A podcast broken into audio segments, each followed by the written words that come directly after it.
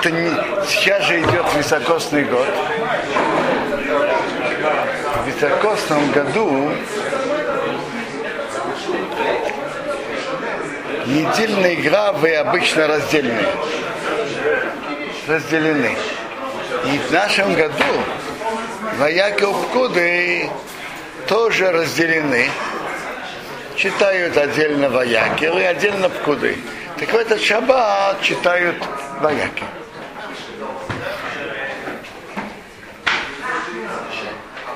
Недельная глава э, начинается, что Моше собрал всю еврейскую общину и сказал им, эти те слова, что Бог велел делать их. Шесть дней делаете работу, мараха, а в седьмой день будет у вас кодыш святым, полный шаббат шаббоса. Написано дважды, шаббат шаббоса. То есть полный отдых перед Богом. Каждый, кто делает в нем работу, полагает ему смертный казнь. Не зажигайте огонь во всех ваших поселениях в день субботы. Так интересно. В нашей главе написано в прошлую субботу. И с этого начинается наша глава.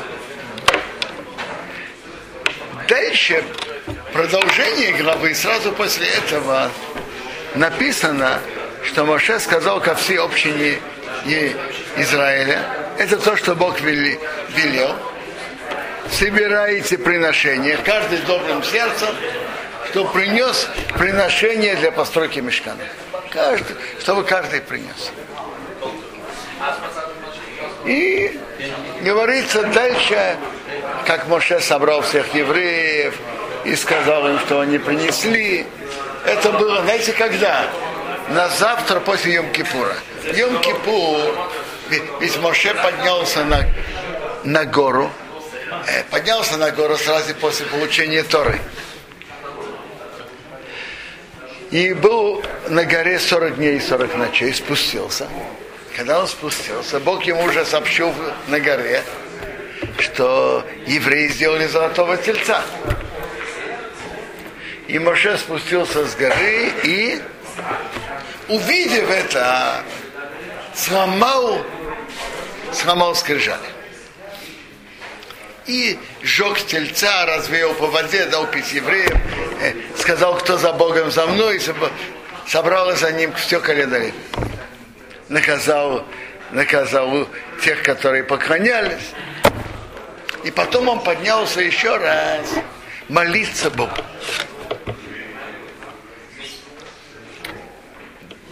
И Бог еще не полностью э, примирился с еврейским народом, но потом Моше поднялся еще раз на 40 дней, и тогда Бог полностью э, примирился с еврейским народом. Он сказал, Бог сказал Моше, поднимись на 40 дней. То есть высеки скрижали и поднимись ко мне на 40 дней, и я тебе дам заново скрижали. Это то, что было. Теперь, когда Моше спустился через третьи 40 дней, когда Моше спустился с горы, так это был Йом-Кипур. И поэтому Йом-Кипур был выбран как днем прощения. На, на веки. День Йом-Кипура это тот день, который Моше спустился со вторыми скрижалями. И когда Бог простил еврейский народ. Простил, но э, с определенным условием, что грех еще остался и, прис, и будет э, прис, каждом наказании присоединяется грех золотого тельца. Теперь, на завтра, после того, как Моше спустился с горы, на завтра Моше собрал всех евреев и велел строить мешкан. И смысл постройки мешкана был в частности и в том, что Бог простил им грех золотого тельца. И теперь пусть они строят мешкан. И приношение, которое они приносят на мешкан, как говорит Медраж, это прощение на то, что они дали украшение, дали золото на создание золотого тельца, создание идола. Так тут написано одна возле другой. Глава о соблюдении субботы и глава про постройку мешка. Написано одна возле другой. Что это нас учит? Несколько вещей. Первое, что это нас учит, говорят наши мудрецы, что строить мешкан надо, но не в субботу. Постройка мешкана не отодвигает субботу. Теперь, очень интересно, что э, это учит еще, еще один закон о принципах субботы. Это мы поговорим потом. Но сейчас я хотел бы остановиться на интересном вопросе, который задает Бейсалы. В главе Китиса тоже написано одна возле другой детали дополнения постройки мешкана, воскурение и другие детали про постройку мешкана. И после этого глава о соблюдении субботы. Раньше о постройке мешкана, а тут а дальше про построение субботы, про соблюдение субботы. Тут наоборот. Глава наша начинает с соблюдения субботы, а потом про постройку мешкана. Почему Тора поменяла порядок? Почему там было раньше по детали постройки мешкана, а потом о соблюдении субботы, а тут наоборот. Раньше о соблюдении субботы, а потом про постройку мешкана. Бейс Алейви задает этот вопрос, и он отвечает очень интересный ответ.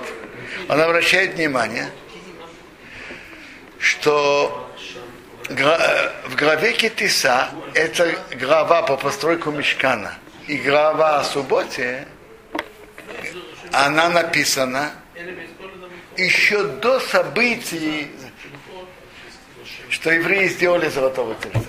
До этих событий до этого страшнейшего преступления в истории еврейского народа, грех золотого тельца. Еще до этого. А наша глава уже после этого греха золотого тельца. Там по порядку Трума, ТЦВ, графки об части о постройке мешкана, они до греха золотого тельца, а наша глава после. Ну и что? Так Бейс Алиби говорит пример, примеры из жи, житейского опыта. Представим себе папа, богатый, стоятельный, ну, а приезжать кто-то очень богатый, который имеет какие-то материальные возможности, какие-то определенные, и он женит сына. Так он обращает внимание так – что если есть разница, как он себя ведет, папа, если он очень любит сына, или когда он меньше любит сына. Когда он очень любит сына, так, так вопрос такой. Он ведь покупает сыну то, что необходимо. И какие-то добавки, излишества, предметы роскоши. Допустим, красивые золотые часы, допустим. Необходимые предметы. Так есть разные поведения папы, когда он очень любит сына и когда меньше любит. Он говорит так, если папа очень любит сына, то прежде всего он занимается добавками, предметами роскоши. То, что необходимо, я же точно куплю сына. О чем можно говорить? Не о чем говорить. А вот а если папа меньше любит сына, то он начинает покупки с того, что необходимо, без чего нельзя обойтись. Э, должен какой-то нормальный костюм на свадьбу и так далее. То, что необходимо, с этого начинает покупки. Ну, осталось время, остались деньги, остались возможности, ну, докупим еще что-нибудь. Он говорит, что то же самое поведение Бога относительно еврейского народа. Когда это было до истории с золотым тельцом, то любовь Бога к еврейскому народу была очень великой, особенно великой. А после золотого, греха золотого тельца уже меньше. Он говорит так. Суббота – это то, что необходимо для еврея, без чего еврейский народ не может, не может существовать. Мешкан, то же самое храм, очень важно. Но, в принципе, еврейский народ может существовать и без него. Ну, мы существуем какое, какие-то какие-то годы без этого. Дай Бог, что вскоре был построен храм. А вот суббота это насущная необходимость для существования еврейского народа.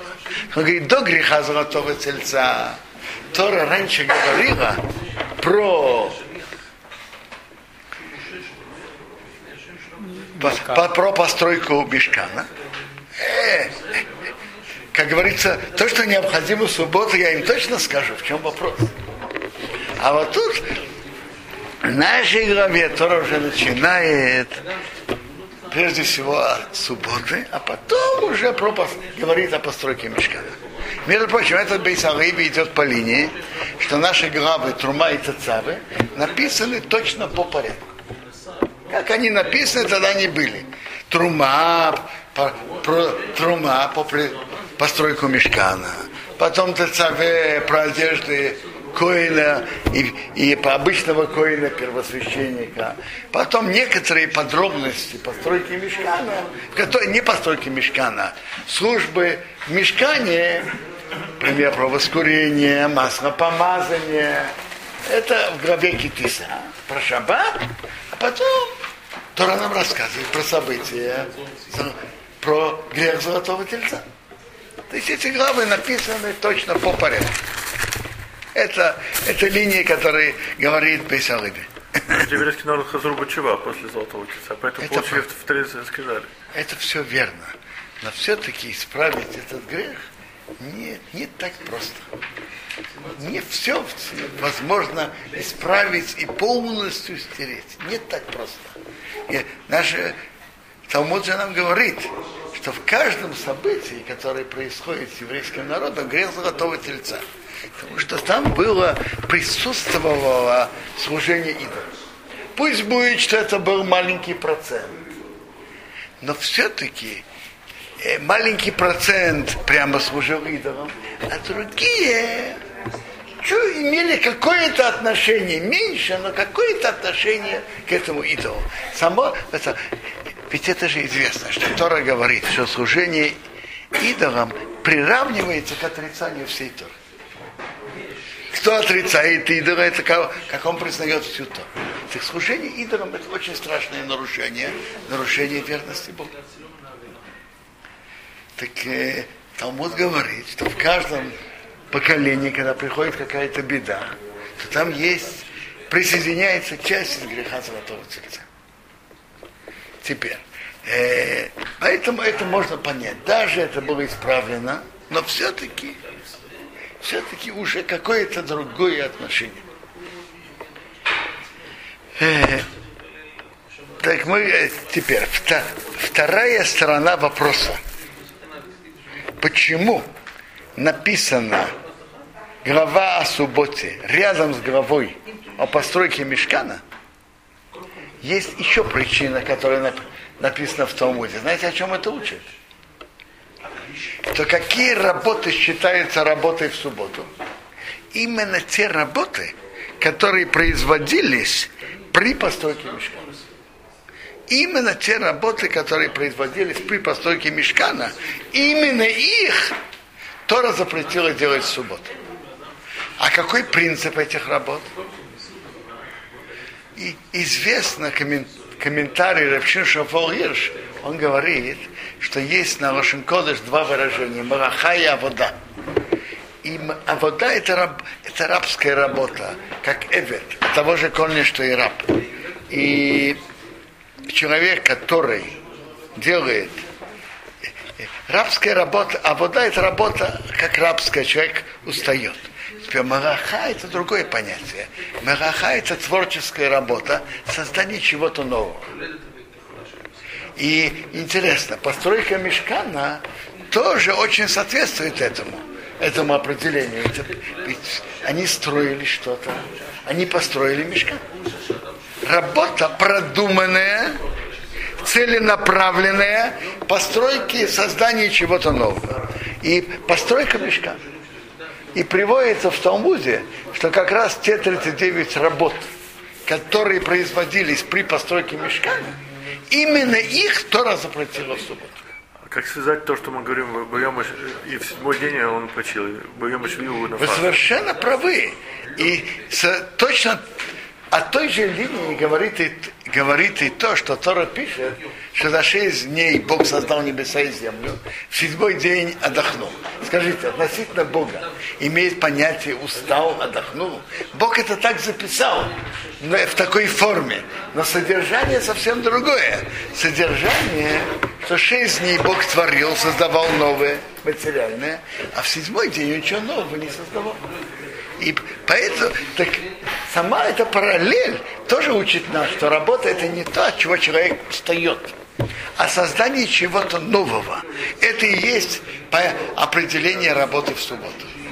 Всего есть, у нас есть предание, всего есть 39 работ в субботу. В Мишне они упоминаются в такой, по такой системе. 11 работ от посева и распахивания поля до выпечки хлеба. 11 работ. От походы и посева и до выпечки хлеба 11 работ подряд. Затем Мишна приводит 13 работ от стрижки шерсти и до э, как, до того, как человек шьет себе одежду готовую. В эту работу входит также развязывать узел, развязывать, э, придет нитки и много других ткацких работ. Всего 13 работ. А затем есть еще 15 работ. Интересно. Про все работы мы говорили, что в шаббат написано Малаха. А вот интересно, есть одна работа, которая как будто не создает чего-то нового. Это знаете, какая работа? Вынести, вы, перенос, вынос из дома на улицу и внос с улицы в дом.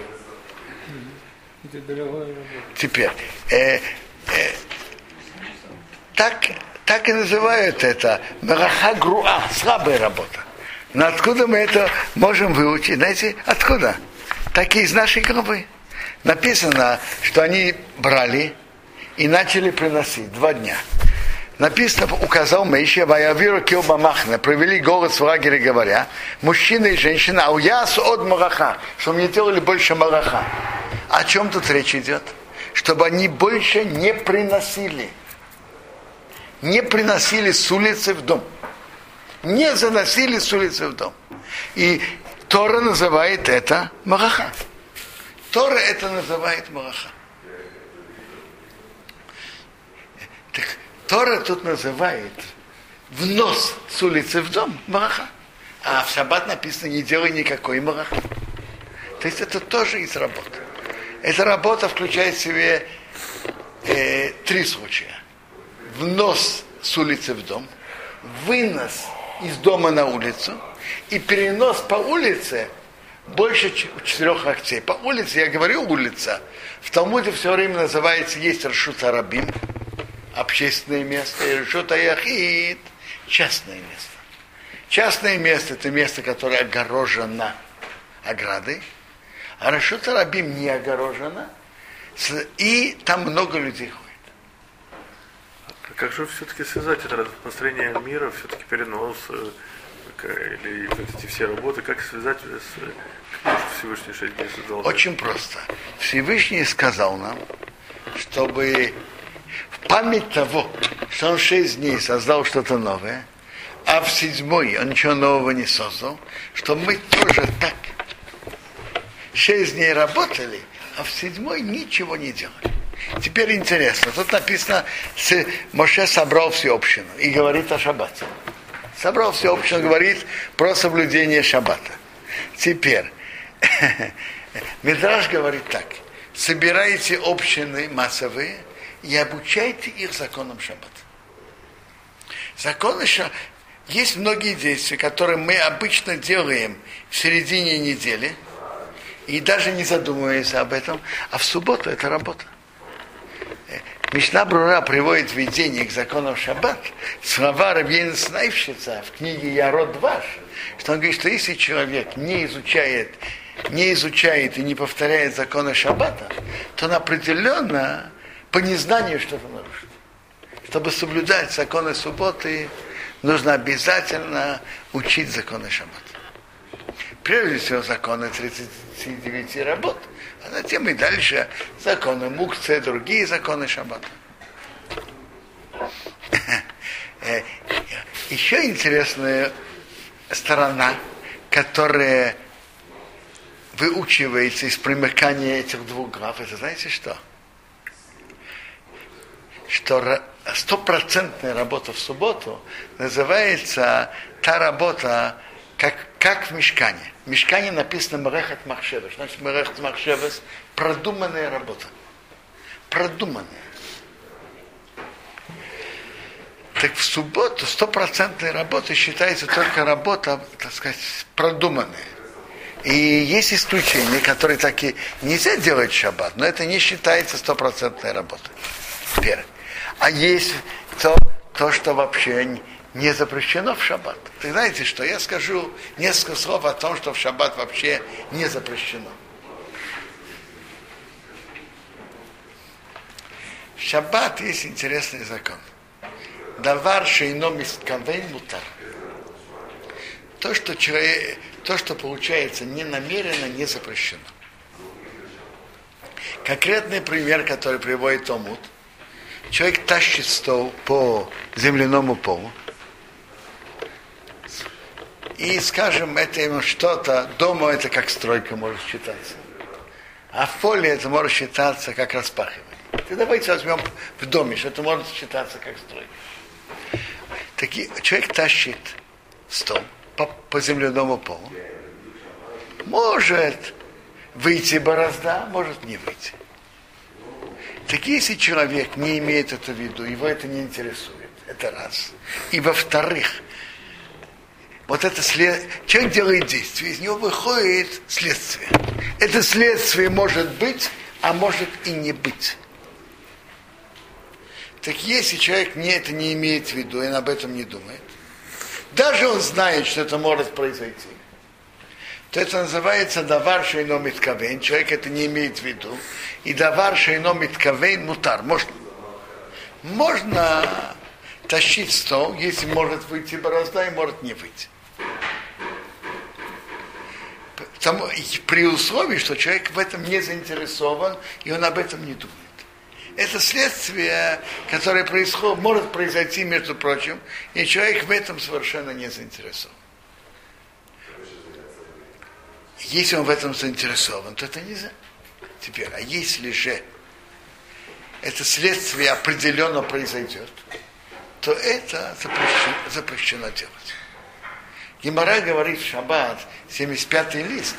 Абае верове дамрит. Это вообще-то, это спор Рабиуда и Рабшима. Рабиуда считает, да ваше номит а слово запрещено. А Рабшима считает, что можно. И Гемора говорит, что закон как Рабшима можно. Да ваше номит мутар. Продолжает Гемора. Абая верове дамрит арваю. Абая верове оба считают.